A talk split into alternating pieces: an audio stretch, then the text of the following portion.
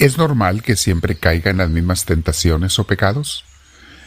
¿Es normal que siempre tenga el mismo tipo de tentaciones? Vamos a hablar sobre esto, mis hermanos, vamos a meditar el día de hoy. Pero antes te pido que te sientes en algún lugar con tu espalda recta, tu cuello y tus hombros relajados. Vamos a respirar profundo, invitando al Espíritu de Dios que venga a nosotros. Dile con tus palabras, Espíritu Divino, ven a mí, te lo pido. No te alejes de mí porque sin ti no puedo hacer nada. Dime qué es lo que debo de pensar, sentir, hablar, hacer a cada momento y sobre todo dame por favor la humildad y la obediencia. Yo sé que depende de mí, no de ti, pero te pido fuerza y ayuda para ser siempre humilde y obediente a ti, Señor. Bendito seas, Dios nuestro.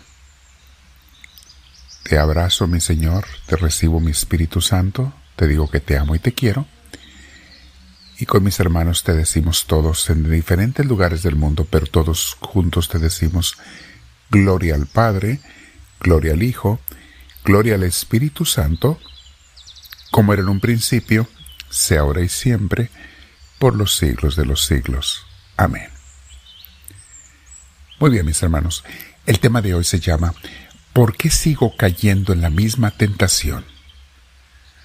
¿Te has preguntado eso alguna vez? ¿No habrá algo que estemos haciendo mal y por eso no podemos salir del hoyo? ¿No habrá algo que me esté impidiendo poder superar ese mal?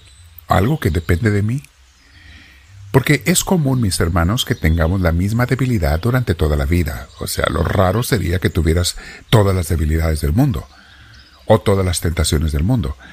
Pero también a veces depende de nosotros. ¿Por qué digo teniendo esa tentación siempre? Lo que no es común, mis hermanos, es que estemos cayendo en la tentación constantemente. Eso sí no es normal, ni común, ni aceptable. Una cosa es ser tentado y otra cosa es aceptar el pecado o vivir esclavizados a él. Ahí es cuando ya el demonio tira una cadena con alguna gente. Y si tú o yo tenemos una cadena de estas, mis hermanos, tenemos que hacer lo siguiente, lo que vamos a meditar hoy, pero sobre todo caer de rodillas ante Dios y buscar y pedir su ayuda. Debilidades todo mundo las tiene. Errores, caer, caer en debilidades todo mundo caemos. Hasta el mismo San Pablo se quejaba de caer en ello. A veces, y reconocía cuán débil es nuestra carne. En Romanos 7:15 San Pablo dice, yo no entiendo lo que me pasa, pues no hago el bien que quiero, sino lo que aborrezco, el mal que no quiero. Otra traducción dice, veo el bien y lo apruebo. O sea, yo quiero hacer las cosas buenas, pero ¿por qué termino haciendo lo malo? Ahora, siendo San Pablo quien era, me imagino que en lo que caía no era algo grave, quizá como lo que nosotros caemos, pero para él sí lo era. Cualquier falta porque amaba tanto a Jesús que hasta la más pequeña de las faltas le, lastimaba mucho a él.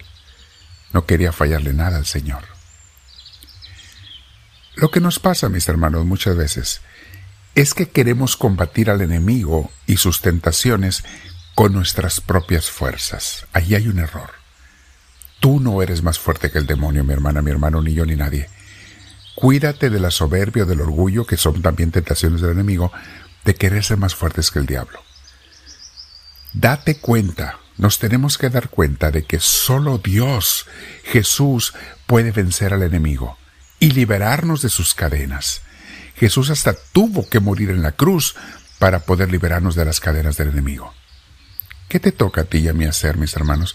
Nos toca arrepentirnos de nuestros pecados, reconocerlos y arrepentirnos, pedirle la ayuda al Señor y dejar que la gracia de Dios, la persona de Jesús, sea quien nos libere.